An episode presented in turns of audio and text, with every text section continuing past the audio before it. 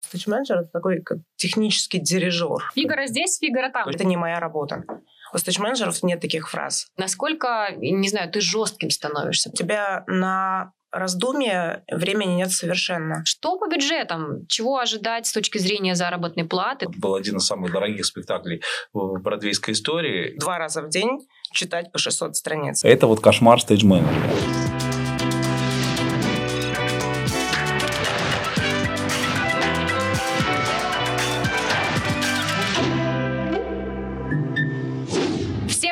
Смотрите Backstage Show, подкаст от Национального открытого чемпионата творческих компетенций Art Masters, где мы обсуждаем профессии из закулисья из сферы музыки, кино, digital а и театра. И, конечно же, сегодня будет интересная тема — это stage менеджер Что это за профессия? Как попасть в индустрию? Чего ожидать от этой профессии? И где получить образование? Оставайтесь с нами, обещаю, будет интересно, а может быть даже и полезно.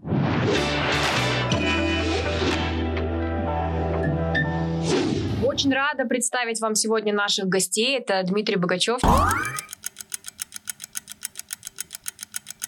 театральный продюсер и художественный руководитель Московского дворца молодежи. И, конечно, Лилия Фаизова. Наш главный эксперт в компетенции Stage Manager. Спасибо огромное, что вы нашли время сегодня, пришли к нам, чтобы обсудить эту профессию Stage Manager именно в музыкальном театре. Я сегодня хотела с вами обсудить вот с разных точек зрения эту профессию. Дмитрий, как человек, который, собственно, нанимает этих людей и очень много лет занимается самой индустрией. А также вы работали вместе с Лилией, правильно я понимаю? Да, довольно долго.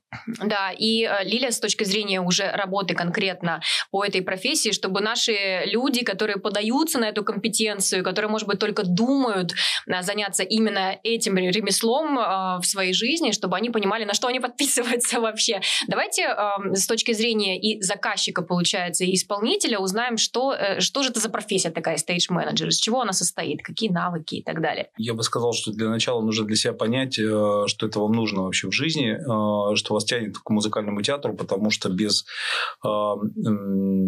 естественной органической тяги к, к этому виду искусства театрального, думаю, что такая рутинная работа, в общем, хотя и разнообразная, но достаточно физически тяжелая, изнурительная, и, может быть, не, не, не супер там какая-то там творческая, да, как, мягко говоря, вообще говоря, совсем не творческая, а она будет в тягости, и если вы театр не любите, если вы не любите вот эту движуху, которая происходит за сценой, которая происходит на сцене, часто и в зрительном зале тоже, то, мне кажется, не нужно Э, себя насиловать, и есть вещи э, более живые и интересные в жизни.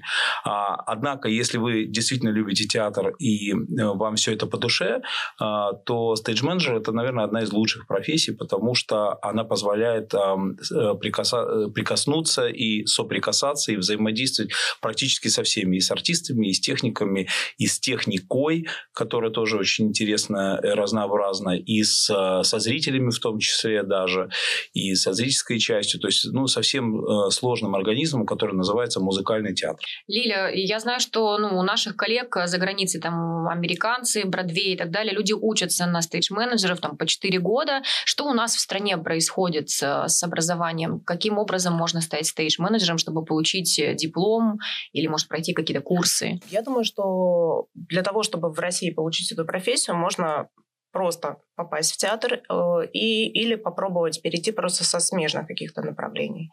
Навыки приобретутся в процессе. Ну, я знаю огромное количество э, людей, которые начинали с костюмеров, переходили на стейдж-менеджеров, начинали с переводчиков, переходили на стейдж-менеджеров, э, монтировщики. То есть это вопрос твоих навыков и твоего желания э, узнать, э, попробовать больше. Когда мы а, задумали вообще включить э, профессию стейдж-менеджера в компетенции Art Masters, то, конечно, встал огромный вопрос, а, в какую сферу мы пойдем, потому что с шоу-индустрией, если ты связан, то это одна специфика работы стейдж-менеджера. Ну, в принципе, более-менее смежная, но все-таки другая. А что касается театра драматического, музыкального театра, это совсем другие обязанности. Давайте для нас самих и вообще для всего нашего сообщества все-таки немножечко определим, какими навыками должен должен обладать стейдж-менеджер и какой у него список, а, мы уже поняли, он широкий довольно-таки обязанностей. Ты и права, и не права. Uh-huh. Но э, в шоу-бизнесе, в драматическом театре и в мюзиклах это все равно плюс-минус одинаковый спектр обязанностей. Uh-huh. Это может по-разному называться просто. А, но даже внутри мюзиклов э, в каждом проекте это также разный пул обязанностей. То есть э, какого-то четкого набора в описании должностной инструкции ты не можешь прописать прям это подробно. То есть тебе нужно это подстраивать под каждый спектакль. Ну, например, вот, в принципе, какие-то самые базовые вещи. Что, что вообще происходит? Какой у него там чек? Чек это сделал? А, нет, это не только чек. А, я бы разбила работу стейдж-менеджера на любом проекте просто на три разных этапа. Первый этап – это непосредственно подготовка к спектаклю. Приходит Дмитрий Альбертович и говорит, мы ставим мюзикл «Призрак оперы» вся документация по шоу, на английском это называется э, шоу Bible, uh-huh. по-русски ну, пока не придумали. Можно назвать это книгой, можно назвать, мы называем это иногда клавиром. То есть весь набор документов, э, разбивка по сценам, э, длительность каждой сцены. Это как бы все как раз вот обязанность стейдж-менеджера подготовить всю эту документацию, uh-huh. чтобы все цеха могли получить эту информацию из единого документа. Стейдж-менеджеры участвуют в кастинге. Стейдж-менеджеры участвуют в примерках костюмов. Они участвуют везде, везде, где требуется организаторская работа. То есть, по сути, это больше административная часть э, вот на данном этапе. Потом наступает э, период выпуска спектакля. А, это совершенно другой набор обязанностей. Тут уже э, стейдж-менеджеры делятся между собой, э, и э, каждый из них берет на себя определенный пул э, обязательств. Есть позиция колера, это человек, который просто сидит за клавиром и записывает каждый шаг, каждый шаг спектакля, uh-huh. каждую команду, каждое движение, все мизансцены, выходы артистов, э, смены костюмов, э, то есть все то, что будет необходимо э, при проведении спектакля. Собирает это все в единый единый документ. Uh-huh. Это иногда бывает по 600 страниц. То есть это вот люди, которые могут два раза в день читать по 600 страниц. Это, это колеры. А боковые стейдж-менеджеры, это ассистенты стейдж-менеджеров, либо флотеры их называют. А у них есть, мы называем это линейки. В театре а, у каждого человека есть своя линейка. Это набор функций, действий во время спектакля, во время подготовки спектакля, зарядки, антракта, после спектакля. То есть все, что делает человек, это его линейка. Это боковые stage-менеджеры. Есть еще позиция production stage-менеджер. Вот это, наверное, самая важная позиция. Э, и в свое время вот на большие спектакли э, мы часто привлекали западных специалистов. Это только на выпуск спектакля. То есть, uh-huh. на, ну, собственно, production stage-менеджер – это что следует из... Э, мы что-то все английской терминологией пользуемся, но есть русские аналоги ну, не прямые, но э, там есть помощник режиссера, то есть, собственно, это тот человек, который ведет спектакль.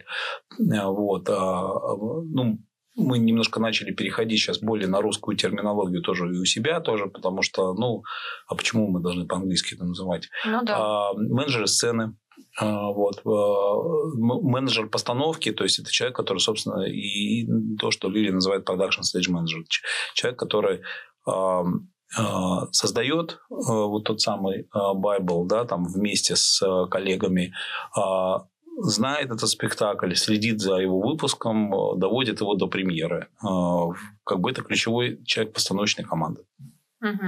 А как вы э, их отбирали на свои постановки? Потому что э, для тех, кто вдруг не знает, но я просто тут сижу, и у меня такой над головой разносится пение ангелов, потому что Дмитрий и Лили работали над мюзиклами просто легендарными у нас в стране. Это и Зоро, и Красавица и чудовище, и звуки музыки, и сейчас идут шахматы. Это просто невероятные постановки, где было огромное количество профессиональных артистов, танцовщиков, постановщиков работало над этими историями. И мне интересно просто, как на примере тех же шахмат, как вы работали, как вы... это уже состоявшаяся команда, или вы привлекаете, может, как-то обучаете внутри у себя в команде? Ну, важно, чтобы у человека был этот организаторский талант, uh-huh. потому что, по сути, это такой координатор, организатор э, и синхронизатор э, многих постановочных процессов, а затем процессов проката.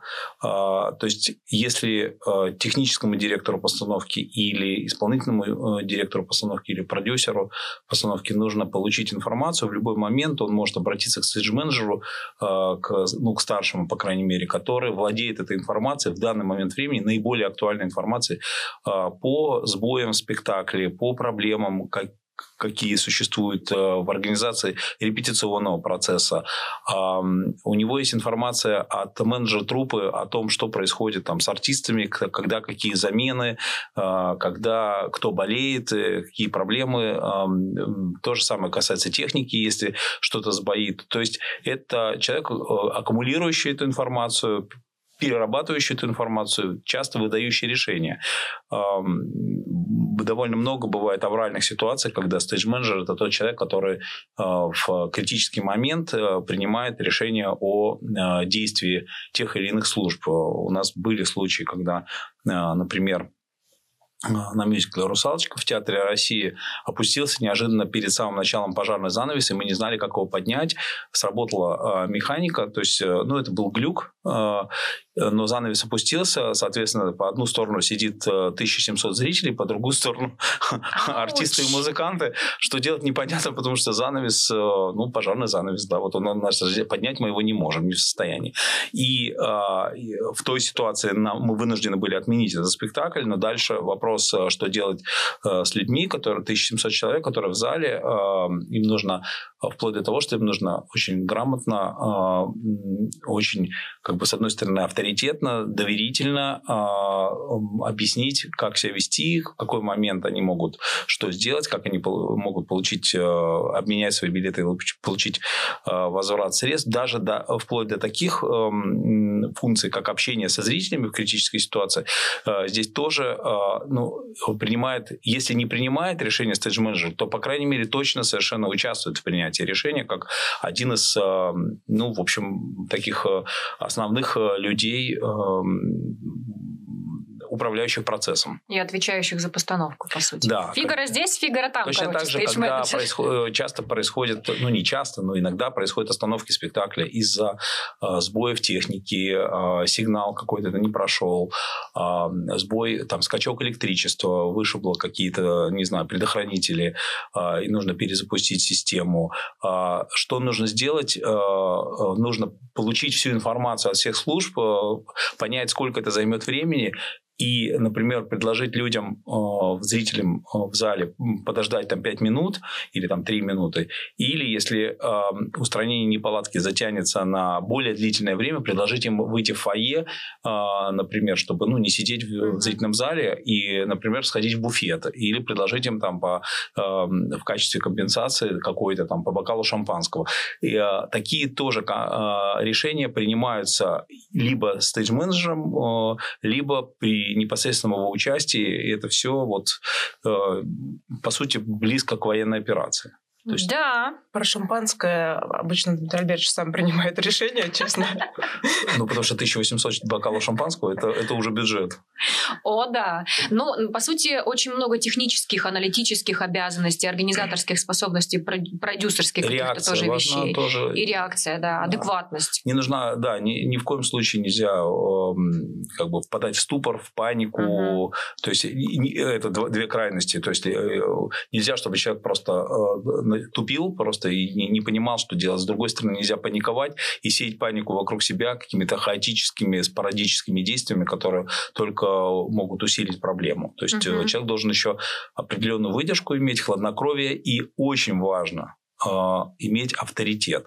Авторитет, который не навязывается э, там, продюсером или руководителем, когда он приводит и представляет менеджера коллектива, а авторитет, который зарабатывается. Поэтому очень желательно, чтобы э, сотрудник э, или ну, человек, который собирается занять эту должность и занимает эту должность, он этот авторитет заработал какими-то реальными своей работой, какими-то реальными своими заслугами, наверное. Ну, то есть у него какой-то был путь в компании. Вот э, Лилия, кстати, начинала с переводчика. Э, и прошла довольно длинный путь. Я начинала действительно переводчиком. Это был э, это было вообще ледовое шоу, наше первое. А, ну, это 2005 год. А, а потом э, я уже перешла на сцену. На «Мама Мии» я была ассистентом художника по свету и переводчиками. А на «Красавице чудовище» я уже пошла в стейдж-менеджера. Там же на «Красавице чудовище» я стала менеджером труппы. А года через три мы открыли второй театр и тогда меня прям очень сильно повысили. А, я стала директором постановки уже. Это, Это между прочим, путь достаточно стандартный не только там, в нашей там, театральной компании «Бродвей Москва», но и в крупных театральных компаниях на Бродвее, в европейских театрах, когда а, путь в продюсеры лежит либо через стейдж-менеджера обычно, либо через менеджера трупа, потому что на этих двух позициях э, люди приобретают тот бесценный опыт общения со всеми службами, со всеми цехами, со, понимают, как работает театр, и, и в том числе даже с коммерческими службами театра, с отделом продаж, с отделом маркетинга. Эти два, э, две позиции, менеджер трупы и э, стейдж-менеджер, они соприкасаются наиболее тесно, получая весь спектр э, опыта а, который позволяет затем им стать а, исполнительным продюсером или продюсерами. Я знаю много примеров а, эм, успешных бродвейских продюсеров, которые начинали именно вот как стейдж-менеджеры или как менеджеры трупы. Угу. Получается, нужно около трех лет, судя по твоему примеру. Мне просто повезло. Сколько нужно времени, когда к вам приходит человек, например, помощником изначально, или переводчиком, или на какую-то еще смежную историю, затем он уже хочет идти в стейдж-менеджеры, и сколько примерно ему нужно времени, чтобы развиться, понять вообще, что здесь происходит? Ну, это от человека зависит, от его желания э, от его желания узнавать больше, не бояться брать на себя ответственность, и коммуникативные навыки очень важны. То есть э, это не, невозможно как-то предсказать, но не знаю, но мне заняло три года просто как раз-таки потому, что я всегда...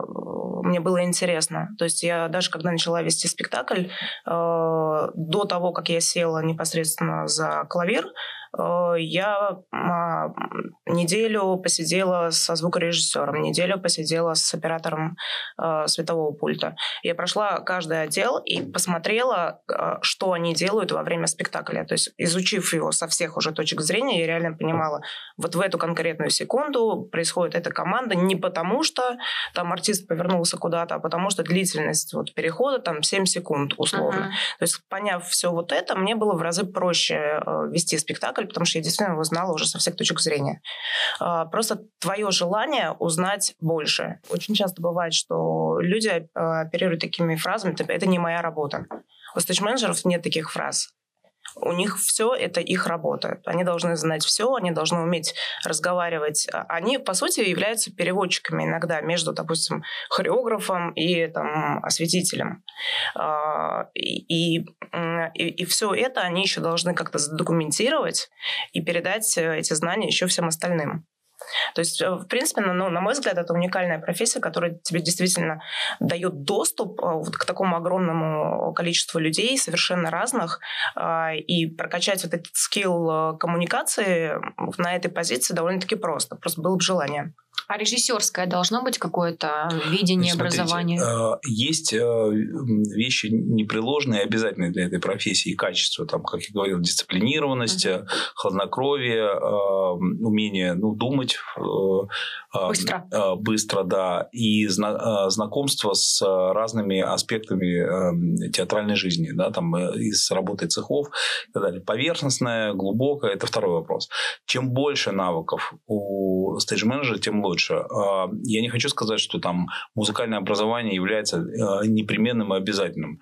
Но справляются люди и без него а, по-разному. Есть ну, люди, которые не умеют читать партитуру, хотя это очень приветствуется. И я бы сказал, что если будет человек, который умеет читать партитуру и нотно грамотен, я скорее приглашу его на работу, нежели чем того, кто не умеет. Но бывает э, довольно ну, какие-то приемы, которые позволяют э, людям, не имеющим э, музыкального образования, все равно следить за спектаклем, э, отстукивая ритм, там, считая такты, не знаю, ориентируясь по репликам. Ну, то же самое режиссерское образование. Оно просто будет дополнительным важным э, плюсом э, в работе. И если его нету, и есть возможность его освоить в процессе, это тоже плюс. Э, причем нотная грамотность тоже это не высшая математика, это не, не очень сложно. Э, можно начать работать стейдж-менеджером и э, набрать эту нотную грамотность э, или там выучить, как это все, э, научиться читать партитуры. Э, то есть э, профессия открывает, эм, или позиция это стейдж-менеджера открывает определенные горизонты, а дальше, что называется, выше только звезды. Э, хочешь вперед, э, цены тебе не будет. Развивайся, расти, ну, как, как, собственно, и в любой другой профессии. Можно эм, успокоиться на том, что есть, на достигнутом, и, ну, и вот как бы так вот продолжать существовать. А можно развиваться, расти и ну, повышать свой уровень и а, это интересно, ну, для кого-то. Угу.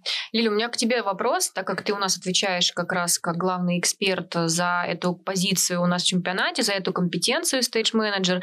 А каким образом ты будешь отбирать людей, на что ты смотришь? Потому что тебе люди присылают свои резюме, свои портфолио. Понятно, что они будут очень разными. То есть у кого-то уже есть, может быть, опыт в сфере шоу или чего-то еще, может, театра даже, а у кого-то, может быть, нет, но он очень хочет, у него горят глаза, у него есть все вышли перечисленные навыки, о которых сказал Дмитрий, но вот у него не было еще опыта. Ты будешь рассматривать таких людей? Ну, если мы берем э, э, сейчас конкурс от Art Masters, да. Э, то это априори конкурс уже профессионалов. То есть, конечно же, мы смотрим на опыт работы, а и нам не супер важно, на каких наименованиях, на каких проектах работал человек. Нам а, важнее, а, как человек работает. А, и одно из заданий, которое вот на первом этапе у нас есть, это визитка.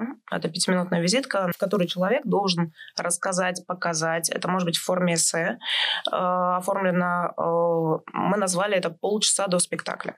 Просто за полчаса до спектакля происходит миллион событий, начиная от запуска зала, все форс-мажоры приходятся на это время.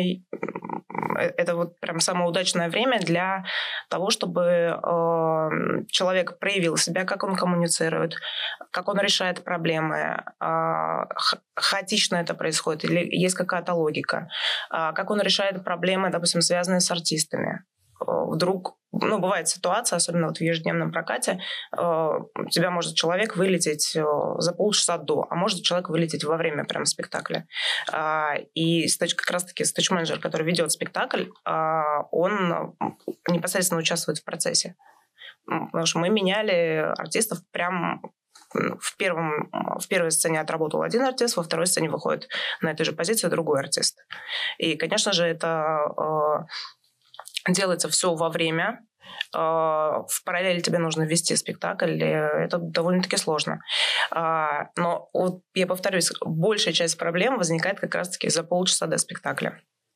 И мы попросили как раз вот описать, э, рассказать, э, как человек проводит это время. Э, неважно, это спектакль, это концерт, это шоу, а, ивент какой-нибудь. Суть не меняется. У тебя есть определенный объем какой-то работы, ты с кем-то коммуницируешь, вопрос как и что ты делаешь. Угу. Класс. Ну, а, чтобы у наших а, слушателей, зрителей все-таки а, не сложилось впечатление такой какой-то такой сухой научной беседы или такой технологической беседы, да, там, когда мы просто с умным видом описываем, что происходит, наверное, интересно какие-то истории, примеры. Да, да. Вот яркие, яркое было событие достаточно, которое, наверное, Лили не забудет, когда на одном из предпремьерных показов, на практически, наверное, на последнем предпремьерном показе.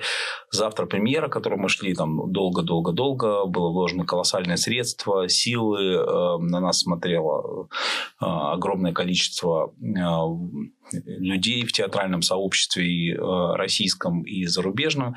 В последний предпремьерный показ «Призрак оперы» наш призрак Дмитрий Ермак теряет голос, у него несмыкание, и э, замена происходит э, в первом акте.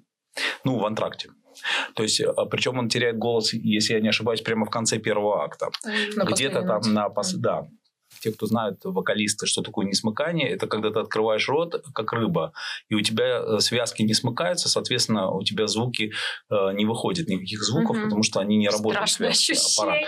А, страшное ощущение, это ладно, это, это как бы лечится все э, и проходит. А, страшное ощущение у э, стейдж-менеджера возникает, и, собственно, у всего коллектива, потому что э, вы понимаете, что э, ну, спектакль не может продолжаться, потому что у вас нет главного героя на сцене положения. Это даже не, не, не человек из ансамбля.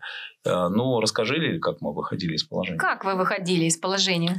Ну, у нас был второй призрак, который в, в тот день почему-то решил, что он уже может уехать. И, и мы его вызвали из дома. Как раз в тот день... Практически выходил уже из, из дома, чтобы уехать. Как раз в тот день, по-моему, всем шампанское было.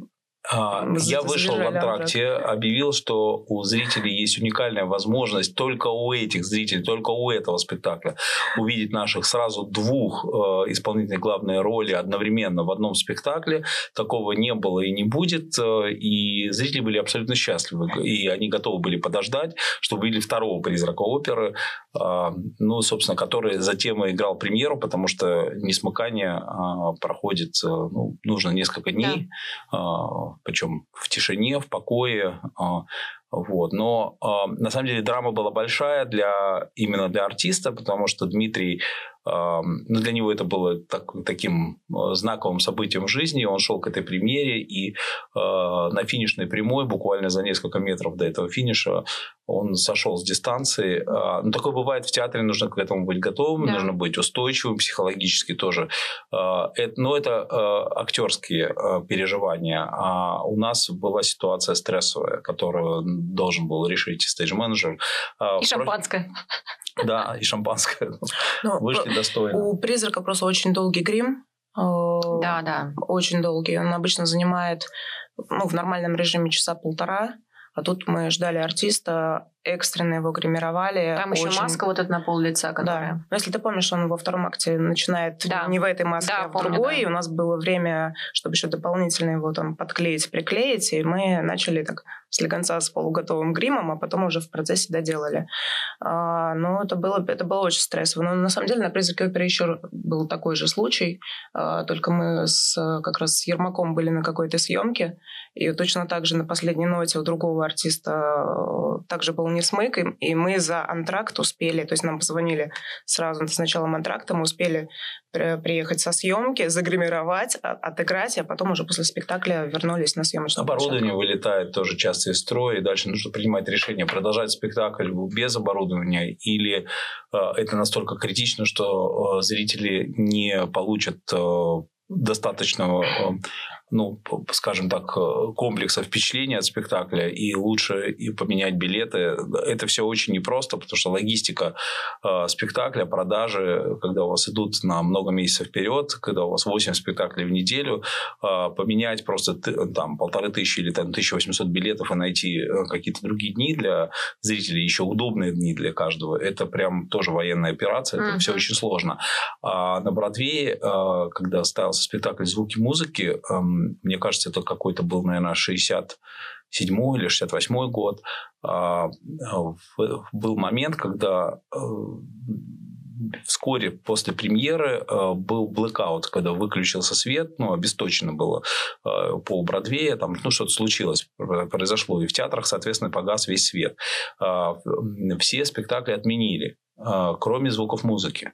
А, значит, этот спектакль артисты играли при свечах. То есть они, каждый держал свечи, а, ну, в руках свечку, и оркестр играл тоже при свечах, и зрители были абсолютно счастливы, потому что это уникальный случай в истории за много десятилетий, когда вот так вот был сыгран спектакль, и артисты там своим талантом э, как бы, отыграли все без декораций, их не было, ну, их видны были только лица, но публика это оценила, это вошло в историю. То есть это тоже было решение, которое приняли продюсеры, которое принял э, стейдж-менеджмент, э, э, играть а, а не отменять. Угу. Все театры отменили, они сыграли. И они получили еще а, огромное количество комплиментов от публики, а, огромное publicity на этом было сделано, то есть об этом писали газеты, это вошло в историю, и вот э, правильно принятое вовремя решение, видите, как э, сыграло угу. на пользу спектаклю. То есть, получается, стейдж-менеджер – это еще и кризисный менеджер, и да, креативные идеи нужны смелые. Ты знаешь, э, там важнее всего у тебя на раздумья времени нет совершенно. То есть у тебя происходит какой-то форс-мажор прямо во время спектакля, тебе нужно принять решение здесь и сейчас.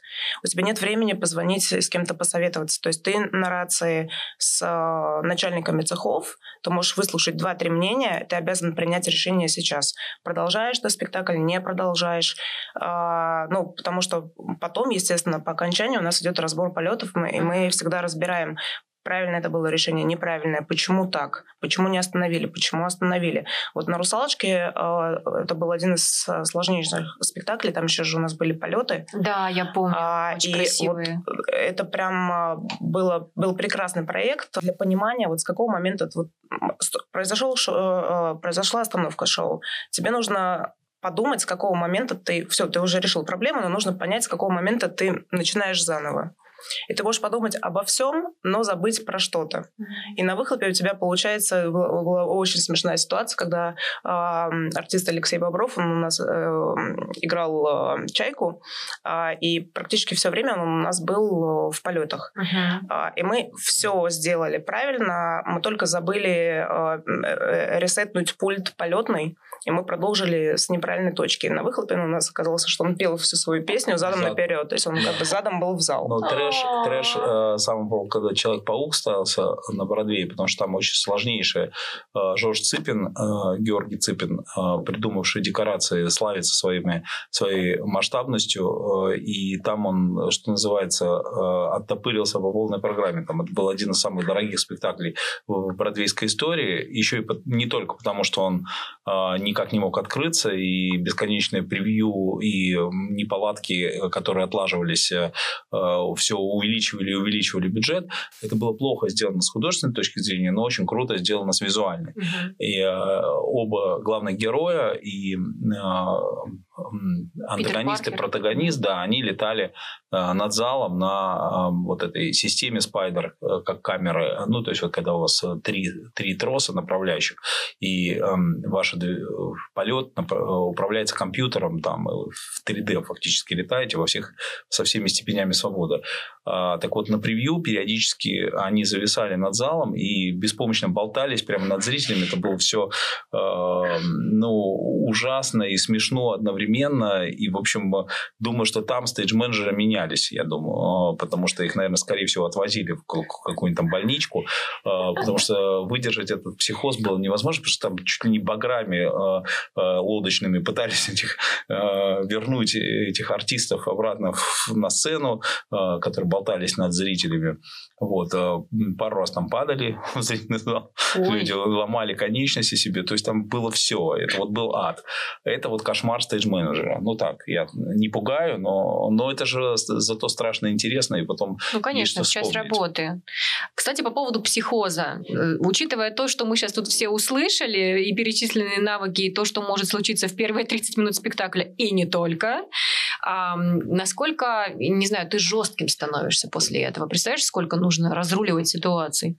Нет, э, не становишься. Это просто Обычно вот как раз на позиции колера, то есть не каждый стейдж-менеджер э, в итоге становится колером, потому что просто вот не хватает э, какой-то самодисциплины, не хватает вот этого холодного носа. Это все, это все приобретается. Но вот у нас стейдж-менеджеры, они в основном такие спокойные, да, все ребята. Ну да. Ну... Да, то есть они спокойно принимают... Да, это, это, это, не, не, это дзен не в смысле пофигизм, да, это прям нормальный такой дзен, когда ты точно понимаешь, то, что можно вот так, вот так, вот так сделать. Мы всегда прорабатываем э, сразу же после премьеры, мы сразу прорабатываем все варианты форс-мажора, которые могут быть. Ты уже заранее плюс-минус понимаешь, э, как можно выкрутиться из какой-то ситуации, ну и тогда остается разруливать только ситуации, которые вот прям какие-то экстренные. Э, ну, это, это очень интересно на самом деле, потому что ты стоишь в кулисе, на сцене что-то происходит, а, и тебе нужно придумать здесь и сейчас, сообщить об этом всем. Желательно, чтобы это, конечно, не нарушило процедуру спектакля, э, э, потому что как раз-таки в обязанности стейдж-менеджера и входит соблюдать партитуру, следить за качеством, не с режиссерской точки зрения, но тем не менее как бы стейдж-менеджер все эти заметочки тоже себе пишет, какие-то косяки, которые артисты совершили, там забыл текст, не вышел на сцену, не ушел со сцены. Ну, отчет по спектаклю потом э, должен это все отражать, и э, стейдж-менеджеры за него отвечают, они должны э, ну, понятно, может быть, не до мелочей, но основные проблемы, а, как то забытый реквизит какой-нибудь там, сбои техники, а, опоздание выхода на сцену, не дай бог, а, там, или какие-то другие проблемы, они отмечают, и, соответственно, дальше это все должно прорабатываться, дорабатываться, виновным ставится на вид, как минимум, а как максимум там э, можно и на штрафы на какие-то нарваться. Я не хочу сказать, что э, что-то случается каждый день. В, в норме работа достаточно спокойная. Ну, как бы, ну, да, человек пришел, провел спектакль, написал отчет, ушел домой. Это нормально. Но бывает, что жизнь преподносит сюрпризы, потому что организм живой. Знаете, если сравнивать театр, например, вот на аттракционах допустим, не бывает никаких случайностей. Ну, бывает очень редко. Ну, потому что все запрограммировано. Ты садишься в свой роллер-костер, да, и ты знаешь, что ты, он проедет там за минуту там, или сколько там, полторы минуты этот маршрут. Будет страшно, все побежат, но потом сядет следующий и так далее. Карусель тоже покрутится, все хорошо. А в кино тоже не бывает никаких случайностей, потому что когда вы приходите в кинотеатр, вы же не ждете, что у вас там... Ну, раньше пленка рвалась, когда была пленка, mm-hmm. да, там, ну, это максимум, что может произойти. Ну, ее там склеют, и пошло кино дальше. Сейчас вообще ничего не происходит в кинотеатре. Театр – это всегда живой организм. В особенности, если не используются никакие фонограммы, там, а все идет живьем, и э, задействовано очень много людей, одновременно это процесс здесь и сейчас. Поэтому, как в любом живом процессе, бывают сбои, бывают накладки. Эти накладки э, нужно сделать так, чтобы зрители их не заметили. Это сверхзадача. Э, если что-то происходит, это все остается внутри нас, мы потом можем это заснять. Там, ну, часто э, съемка идет, ну, чаще всего идет съемка каждого спектакля, и аудио, и видео, и э, все это остается в архивах и для разбора, и для будущих. Ну, и потом это на капустниках часто используем, потому что это действительно смешно. Нарезочка весело, лучших моментов. Весело. Но это, для, это внутреннее, это внутряк, это внутренняя история для нас. Зрители должны, э, ну, они приходят на спектакль, они должны получить спектакль того качества, которого они ждут, а, а желательно лучше. И вот эта задача, стейдж, в том числе стейдж-менеджера. Угу. Мы поняли про ответственность, про обязанности, про рутину, навыки, список ответственностей, точ, точнее.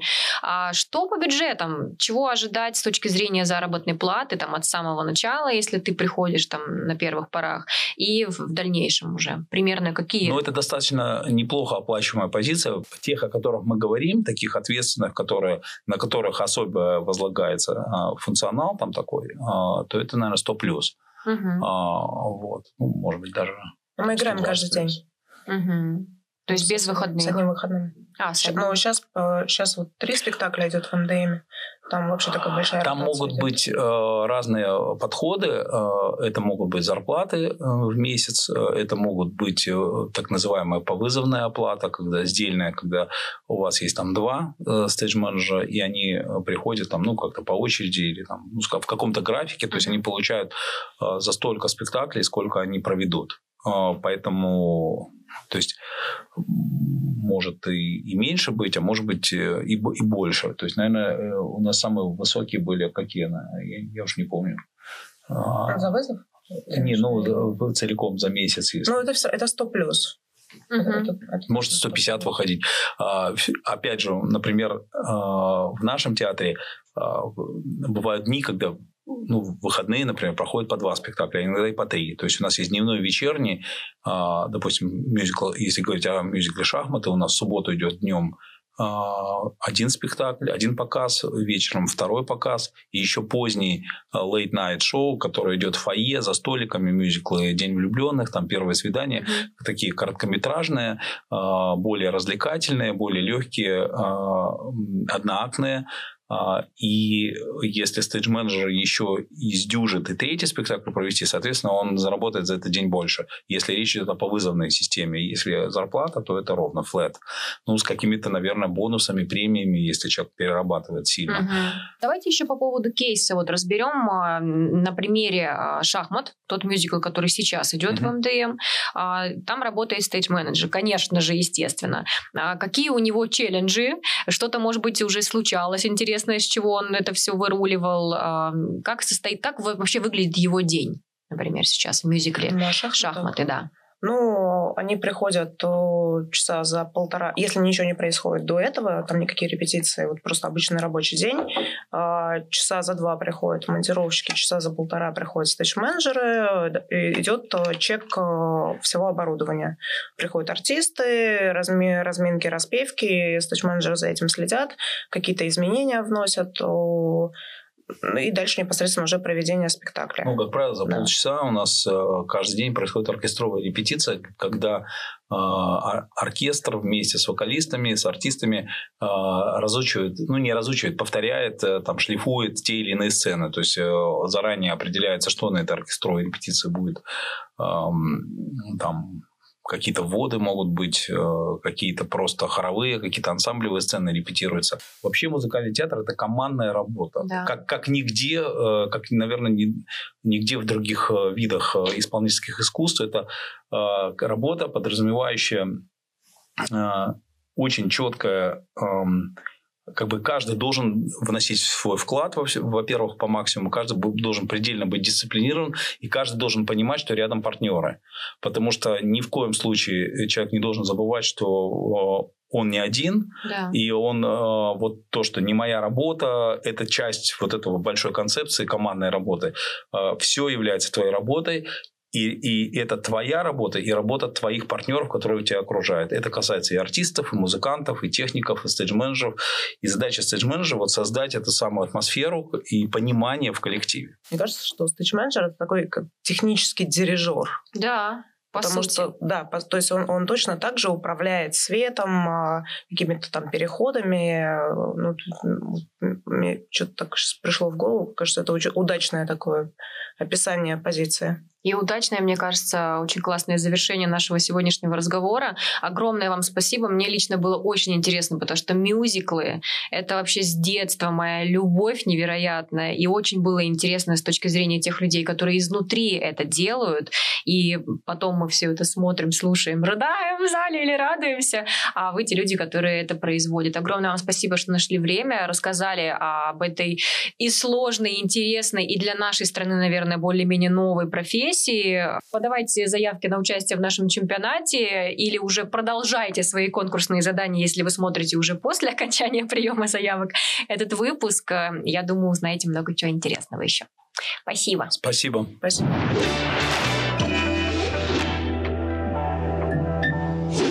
Забывайте подписаться на наш канал и, конечно же, на социальные сети чемпионата Artmasters, а также заходите на наш сайт artmasters.ru для того, чтобы узнать более подробную информацию о компетенциях чемпионата или об этапах прохождения наших конкурсных заданий. Скоро увидимся. Пока!